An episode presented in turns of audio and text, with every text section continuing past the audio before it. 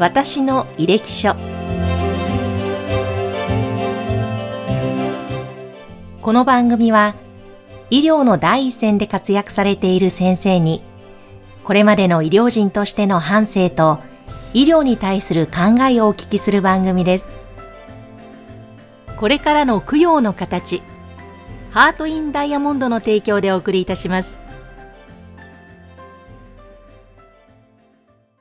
では今回もゲストは小野実先生ですよろしくお願いいたします、はい、よろしくお願いしますいよいよ研修医としてスタートされてのお話を前回は伺ってまいりましたけれども、あのその後ですね、先生は留学も経験されていらっしゃいますよね。はい。その当時の、まあ、留学を決められたきっかけですとか、また留学生活ですね、そのあたりのことをぜひ伺わせてください。はい。えっと、心臓血管外科という分野は、やはり、えっと、前回もお話した通り、やはり、まあ、技術をしっかりと磨くということは重要になります。で、あの、技術を磨くときには、あのそういう素晴らしい技術を持った先生とその時間と空間を共有するこれってすごく大事になるんですよね。であの私が本当にまだ paypay の頃にそういう素晴らしい先生があの東大にもいらっしゃいました。ただその先生もやはりこう立派なので偉くなって、ね、あの外の病院に出て、え、行かれてしまうとやはりこう自分のこの何て言いますかメンターとまあ、外科医としてのメンターとなる先生っていうのはやっぱりいなくなったりするんですね。まあ、そういう巡り合わせのこともありまして、えっ、ー、とまあ僕、僕らの先輩方同年代でも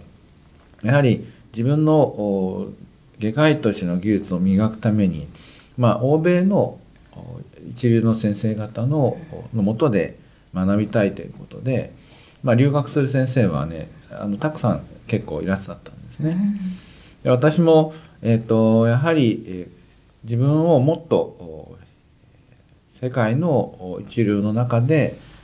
磨きたいという思いがあもうどんどんと自分の中で、えー、大きくなってきましてでまあ留学に行こうということを決めたんですけども、はい、で実はそのアメリカで、えーと、臨床医として、はい、あのトレーニングをまず受けるためには、うん、あのアメリカの医師の資格試験を通らないといけないということで、うん、あの今、まあ、USMLE と言われてます。まあ、僕らのこと頃はあの EFMG あの FMGEMS というふうに呼ばれてたんですけどまあ基本的にはあのほぼ似たシステムになってますがその試験を通らないといけないということがありました。でそういうえっ、とまあ、とにかく留学行くんであればその試験を通らないといけないということは日本の国家試験、医師の国家試験ってありますが、はい、まああのそれよりは分野が広くて内容が膨大なんですね。なので、えっ、ー、と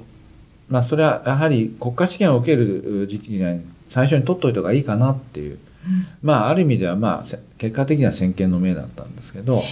なので大学を卒業するで日本の国家試験を受ける前後に、はい、その試験を取っちゃったんですね。そうなんですか。はい。でそれはですので資格としては持ってたんですが、はい、ただ行くタイミングというのはなかなかあ見つけることができなくて、うん、あのまあ心臓外科っていうのはあそれなりに忙しいので、まあ一人でもポンと突然かけたりすると、うん、まあ人手が足りないというようなことにしばしばなりがちで。えーあともう一つはやはりその日本でしっかりとしたあの学位の研究をして、まあ、学位を取って、えー、留学した方が、えー、留学先からも、まあ、一目置かれやすいよっていうような先輩のそういうアドバイスもあったんでその臨床の片手間ですね夜大体、えー、そうですね8時とか10時から夜中にかけていろいろこう験研究をしてでそれをまとめて学位を取るタイミングっていうのとも関わって、まあ、学位は1998年に取れたんですけれども、まあ、その時に、えっと、その結果を国際学会でいろんな形でいくつかに分けて4回ぐらい発表したんですがで国際学会で発表していろんなそういう一流の先生方のと少しかまああの少しあのお話をさせていただく機会があるあってますますます行きたくなったっていうところがあって、ええ。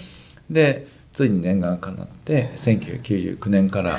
行けることになりました。であのその私の面倒を見ていただいた先生というのは、まあ、今でもこの世界的に有名な先生なんですが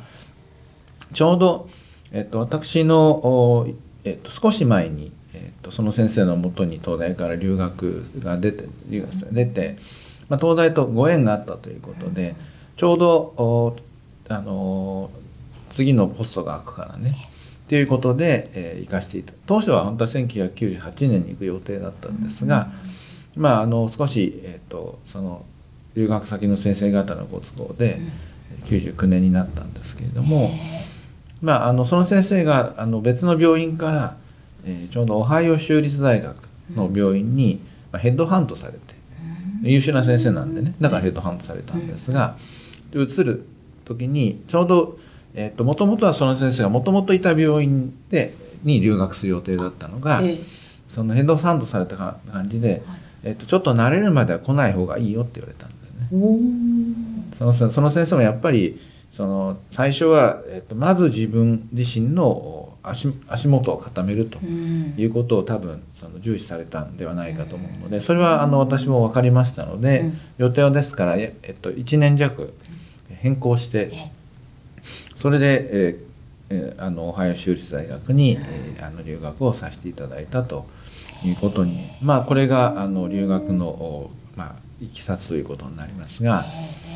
で、えっと まあ、当初1年という計画で行ったんですね、はい。それは留留学を受け入れる先もねどこの馬の骨もわからん、あの英語もそんなに上手じゃないやつが来るとうん。いうふうに思いますから。あのある程度英語には自信があったんですがやはりいいじ実際に行ってみるとね自分の英語力のなさにもう悲しくなるぐらいありました。感じましたね。あのまあやっぱりやっぱり現場で使ってるものとね、その日本で、えー、とこういろいろなあまあそういう教育教材を使ったりしてね、あの勉強しているのとは大違いなんですけどね。そうだったんですね。まあ最初1年契約で,、はい。でで最初の1年目は、えっとお何をやったかというと、えあの低侵襲心臓手術ですね、うん。あの minimally invasive cardiac surgery の、えーとトレーニングでした。というのはそのお私のおメンターとなっていただいた先生が、あのランドール・ウルフという先生で当時あの minimally invasive cardiac surgery のお若手のおリーダーのお一人でした。まあその先生についていったということで、まだ日本では、まあ、当時は、まあ、まあほとんどやっていなかった、そのオフポンプの CABG でその中でもまだ当時は MIDCAB と呼ばれる左の前胸部を小さく切ってで、えー、と内胸動脈という血管を取るんですが、えー、と今はここ傷を上げて取りますけどそうじゃなくて内視鏡で取ってました。内視鏡下で取るというのは多分あのウルス先生がそんなもうそれを主導したお一人ですごい難しかったんですけども最後最後の方にようやくうそれができるようになりまして内視鏡で内胸動脈を取ってあと心臓動いたままで当時心臓動いたままであの細い血管を縫うなんて、まあ、想像もできなかったんですけどももう結構ドキドキしながらねはい。やらせていただいたというのを覚えてます。本当まさに最先端の現場でさまざまなことを学ばれてきた。でちょうど私がオハイオ州立大学行ってから3ヶ月ぐらい経ってからですが、ダダヴィンチ今では広くね、えーえっと、心臓の手術にも使われるようになりましたが、アメリカで最初にダヴィンチが使われた病院がええ。実はオハイオ州立大学ダヴィンチというのはあのあのロボット手術ですね、うんうん。あの手術支援ロボットですけども、実はあのあまり知られてませんけどそそのアメリカで最初に使われたいくつかの病院の中の一つなんですね。そこで臨床試験が始まると。はい。治験ですねその治験の,、まああのまあ補助みたいな形でお手伝いをさせていただいて、はい。あのまあ当時のダ・ヴィンチはすごくあの大きく今よりも大きくて、まあ、取り扱いが難しかったんですけどもまあ、それをお手伝いさせていただいたというのは、はい。まあ、あの自分の中でえーロボット支援の手術心臓手術というのは、あこんな風にしてできていくんだという、そのいわゆる創世期というかねはい。それそこを経験させていただいたというのは非常に大きくうものでありました。本当にアメリカのじゃあ留学中はまさにさまざまなことを最先端学ばれて充実されていたと思うんですけども,、もうまだまだそのお話も伺いたいんですが、は一度今回の会は一番最後のご質問をして結びたいと思うんですけれども、あの先生医師の仕事をする上で最も重要なことは何かまた普段心がけていることでもいいのですがどんなことだと考えられますか、あそれはあのいくつかあると思いますけどもまずはあの、おまあ、患者さんあってのお医療ですので、まあ、いわゆるこう、まあ、今よく流行りの言葉ですけどなんとかファーストですけどね。あの patient first っていう考えつまり、えー患者さんのためにこの治療を行うんだということがやはりあの基本にあるべきだと思っています。でこれは口で言うのは優しいんですけど実際はあのいろいろ見てるとあこれはあの外科医の栄,、まあ、栄養のためにとかね。あのねなんか患者さんを犠牲にしてるなっていうことはアメリカなんかいるとよく感じました。自分の技術を誇るためにええ。患者さんを題材にしてるっていう人がね、まあ、いっぱいいましたね。それはちょっとあの、まあ、素晴らしいんですけどもでもそそれが実際治療される立場になった時に、まあうまくいくんだからいいじゃないかっていう,、っていうねそこの精神性ってやっぱりどこかでやっぱり出てきてしまうので、はい。そこはやっぱり、えー基基本をやっぱり常に持ちながらね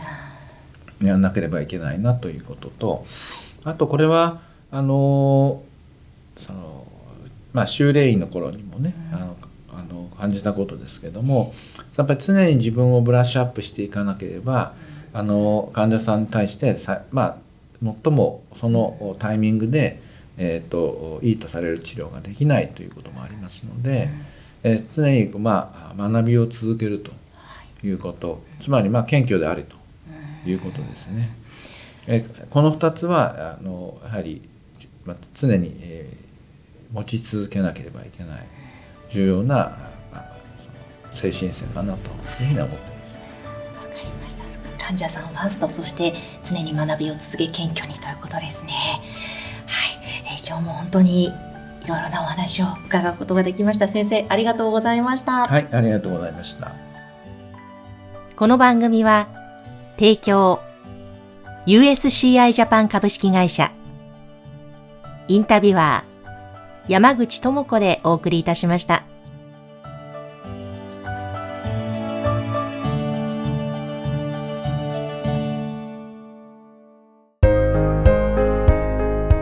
手元供養にはご遺骨で作るダイヤモンドをハート・イン・ダイヤモンド。それはこれからの供養の形です。